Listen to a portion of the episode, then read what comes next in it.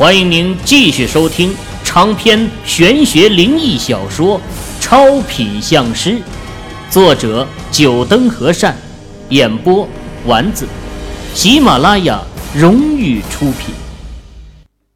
第十二集。且说另一头，秦宇等人回到房间，也没有再开口提起外面的事情。喝掉一壶茶后，厨房终于开始上菜了。这第一道菜呀，是竹笋炒肉，刚一上桌便香飘四溢。盘子是那种大碗盘，众人闻着香气，不禁食欲大涨。这竹笋呐，是山上采的，这三月份的竹笋正嫩，加上特有的清香，这味道甘甜可口。还有这肉啊。也是山上的野猪肉，提前用慢火炖了一个小时，香滑脆嫩，而且又不会难嚼。刘安山主动给大家介绍起来这道菜。正所谓靠山吃山，山里人很多，饭桌上的食物都是源自于大山。这些东西城里人一般是吃不到的。这也是为什么现在农家乐会这么流行了。相比现在城市里经常爆出的各种食品安全问题，这农家的土菜倒是深受大家的喜爱。秦宇夹了一片竹笋放入口中，果然觉得异常甘甜。这和市场上买到的竹笋不同，山里的竹笋呢，那都是自然生长的。加上又是三月时节，正是竹笋最嫩的季节。这新鲜采摘的竹笋，那股特有的清香残留齿间。第二道菜是辣椒炒黄刺鱼。黄刺鱼又名黄骨鱼，身体泛淡黄色，体表有着泥鳅黄鳝一样的粘液，背上有刺。头部有着两条捻须，身形不大，吃在嘴里却异常鲜美。这种鱼的肉不多，通常是连带骨头咬碎，那股鱼鲜便流入口腔之内，加上辣椒的刺激，是一道开胃的好菜。就前面这两道菜，秦宇就已经吃了一碗大米饭了。不得不说，这些农家菜丝毫不逊色于那些大酒店里的名菜，尤其是取材那都是野生的，这味道更是远胜一筹。第三道菜上的就是腊肉炖石冷了，满满的一大缸碗。农家人自己熏的腊肉本就香味绕舌，再加上石冷的鲜美而不油腻。虽然是大块的肉吃在嘴里，却没有丝毫的油腻感，众人都吃得津津有味。秦宇也不客气，这一个人就解决了两只石冷。话说，另外一边的房间内，莫永兴啃完了一只石冷，发现盘子里已经光了，不禁骂了一句：“妈的，那几个人！”要吃那么多只，也不怕撑死。莫永新淡淡的扫了这个弟弟一眼，后者赶忙闭上嘴。不过瞧着已经光光如也的盘子，对秦宇那一群人的怨念也是更大了。哎，莫少也不便抱怨，咱们在这山里恐怕要待上一个多礼拜。到时候叫着老板去农家多收几只就行了。贺平抿了一口醇厚的米酒，笑道：“这铜拔山的米酒那也是一绝，都是山里人自己酿造的。米酒酿造好，装入坛子内，然后连同坛子一起埋入地下。”等过个十几年再挖出来放在酒壶里用慢火炖热闻起来就酒香四溢。喝上一口香甜醇厚又没有白酒的那种辛辣。不过酒劲儿却丝毫不弱于白酒。秦宇这顿饭吃完整整吃了四大碗米饭实在算是最近吃的最多的一顿了。众人吃完饭后，又消灭了一壶茶水，这才起身准备朝酒仙湖那边去。出了房间，秦宇才发现莫永新一伙人已经离开了，刘安山也开来了一辆车。秦宇四人和早上一样进入了越野车，刘安山一个人开车在后边跟着。两辆车子一前一后的行驶着，不一会儿，前方山路宽阔了起来。秦宇放眼望去，一个偌大的湖泊出现在眼前，碧波万顷，远处山峰矗立，水天一碧，让人心旷神怡。这就是九仙湖了。车子停在了一个分岔口，却是到了郝建国嘴里说的石岩峰。他祖父的坟墓就坐落在这靠九仙湖的山上。唉，绿水环抱，青山绵延，这倒是一块风水宝地啊！秦宇下车。望了眼地势，感叹道：“上山的路不怎么好走，现在正是草木生长的季节，荆棘密布，碧草横生。”刘安山从车厢里拿出山里人用的砍刀，一马当先的在前面开路。不过想来是刘主任很久没有干过这种活了，没一会儿便气喘吁吁。王秘书见状，接过砍刀，干起了开路的活几个人轮番上阵。秦宇年轻啊，那坚持的时间也最长久。众人不知不觉的已经爬到了山腰的位置。秦大师，我祖父的坟墓就在那边，不用继续往前走了。就在秦宇还在和荆棘做斗争的时候。郝建国用手指了指左边不远处，开口说道：“秦宇顺着郝建国手指的方向望去，果然看到一块墓碑，一个凸起的土包。众人神情振奋，快步往那边走去。走到近处，秦宇放下了手中的砍刀，观察起这座坟墓。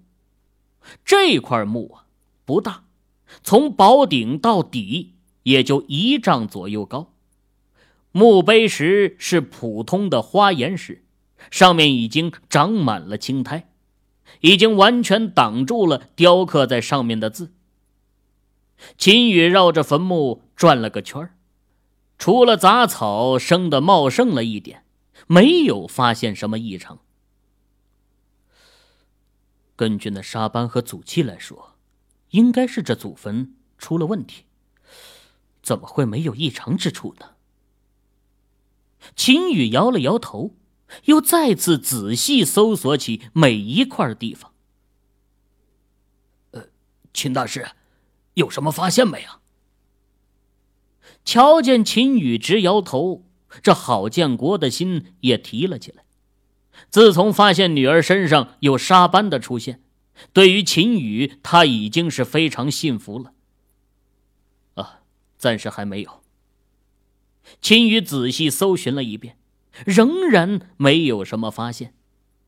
当下从麻布袋中掏出罗盘，根据罗盘的八卦方位去寻找。这众人之中，除了郝建国、王秘书和秦宇大舅，也都目不转睛的盯着秦宇。只有刘安山看了半晌，略显无聊，转身朝山的对面望去。啊，这右边的山峰开发旅游景点的动作，倒也挺快的。那巨石雕琢在山顶，倒有那么点气势。刘安山啧啧出声说道：“嗨，这还不是你刘主任的功劳啊！”秦羽大舅。在一旁捧了一句，说道：“哎，不过别说呀，这巨石确实挺有气势，正对着这边，从我们这儿看，倒还真有一丝仙气飘渺的感觉呀。想要收听更多有声小说，请下载喜马拉雅手机客户端。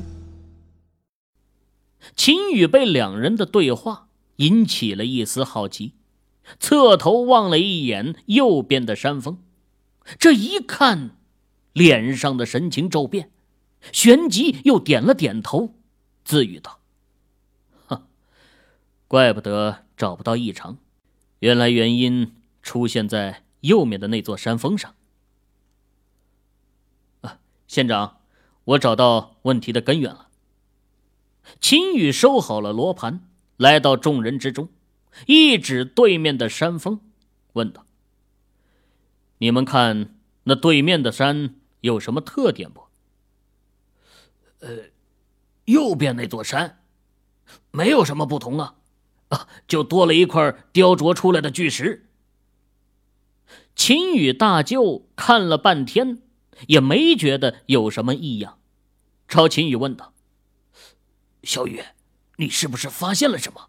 哎，直接给我们说说吧。”好，风水木葬学讲究左青龙，右白虎，左为君，右为臣，君在臣上。一般墓地选择的位置都会是在左边山峰为高，右边山峰为低。你们看啊，那两边的山峰，这左边的山峰要比右边低了一个档次，而低出来的那一块正是那巨石的高度。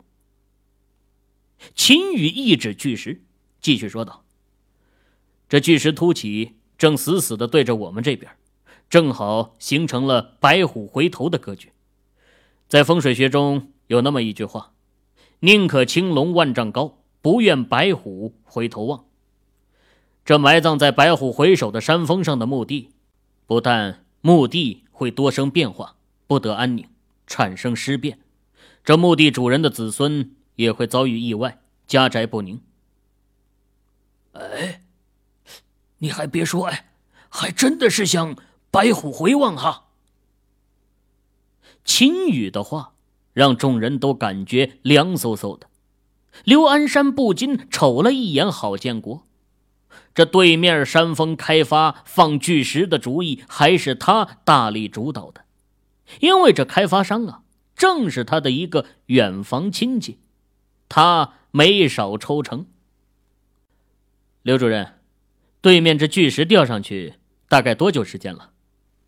呃，有三个多月了。嗯，那就没错了。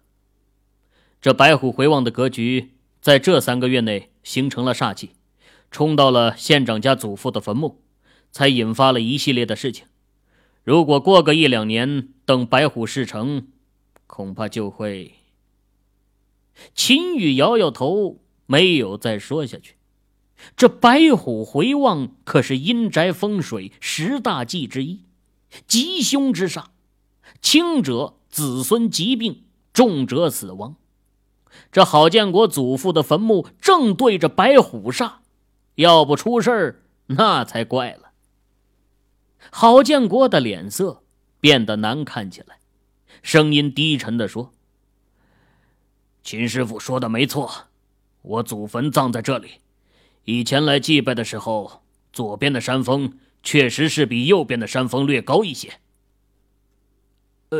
钱大师，那让右边山峰停工，把那巨石调走。刘安山此刻管不了什么提成了，要是让县长知道这巨石开发是他的主意，对他产生不满，可就糟糕了。啊，那也不妥。这白虎回首的格局已经形成了，哪怕此刻把这虎头给摘了，这原本的风水。也是遭到破坏了，只能算是一处普通的墓地，却不能择印子孙了。啊，秦大师，还请您出手帮忙，郝某感激不尽呐。郝建国此刻丝毫没有了县长的矜持，朝秦宇抱抱手，真诚的说道：“嗯，县长放心，我既然会来这里，自然是要把事情给解决掉的。”现在有两个方法可以解决这白虎煞，一种是镇压法，这白虎煞是凶煞，可采用降兽麒麟，做两头麒麟雕像置于这墓地两侧，可以镇住这白虎煞。不过，唯一的问题就是随着时间的积累，这白虎煞只会越发成势，这麒麟也要不断的跟着变大，比较麻烦。至于另一种方法，却能一劳永逸，那就是迁坟。迁坟，不错，这是最好的办法了。给你家祖父换葬一块风水宝地。这铜拔山不仅风景秀美，这风水也是极好的，想必寻找一块好的风水之地应该不难。郝建国面色显得有些为难。说道：“可我祖父已经葬了二十多年了，当初家里穷，用的只是普通的杉木做的棺材，恐怕这早就腐烂了。再说这入土为安，再把祖父的尸体给挖出来，不大好吧？”这个没事咱们迁的是尸体，这棺材重新再打造一口就是了。至于这动土之事，那就更不需要担心了。古代开国皇帝们在成就皇位后，往往会请风水大师建造皇陵，把祖先的尸骨给迁进来。只要方法得当，是不会对死人造成不敬的。秦羽出声解释道：“不过，要是郝建国不同意的话，他也不会强制要求去迁坟。毕竟要迁坟，还要再去寻风水宝地。”这也不是轻松的活儿啊。呃，既然这样，那就一切拜托秦大师了。郝建国很快就做出了决定。这要是不迁坟的话，就要时刻承受着白虎煞的冲撞。虽然说有麒麟来镇压，不过也确实不是长久之计。在找到新的风水宝地之前。还是买两座麒麟来摆放在墓前，克制住白虎煞仙，省得再出现事故。秦羽来到墓地的宝顶前，上面有一块草皮，他从上面拔了一根长得最翠绿的草，交给郝建国。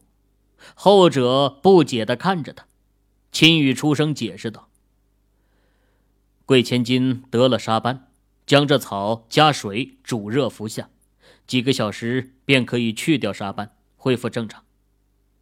这，这草能治病？令千金的病本就是因为这祖坟引起的，这草长在祖坟宝顶阴气最聚之处，服用之后自然能治病。秦羽还有句话没说，服下这草，就相当于告诉仙人，你的问题我已经知道了。喝草为证，我一定会替你解决问题的，你就可以先离开了。其实啊，关于这类事情，历史上也是有记载的。相传明代有一位侍郎，家里的孩子无故生病，请了城里的众多大夫都无法治愈。后来一位风水艺人得知这件事情，上门来到侍郎家。告知是祖上的某位先人不满，告示子孙的征兆。那位艺人带着侍郎来到祖上的墓地，也从墓地宝顶取了一根绿草，给侍郎家的孩子服下，病情立即好转。艺人随后就离开了，不过却告诉了侍郎原因：原来这位仙人是侍郎的太祖。因为坟墓所处位置在深山之中，平时不方便拜祭。几年下来，杂草丛生，一片破败。这位太祖有所不满，才怪罪后人。而一人从太祖墓地上取草，是告诉太祖：“你的不满，子孙们已经知道了，保证不会再冷落了你。坟墓也会重新给你修葺的。”事后啊。侍郎听从了异人的话，不但派人修葺了祖坟，还每逢节日都带领家人去祭拜。从那以后，孩子再也没有生过病。这就是有名的血草为证。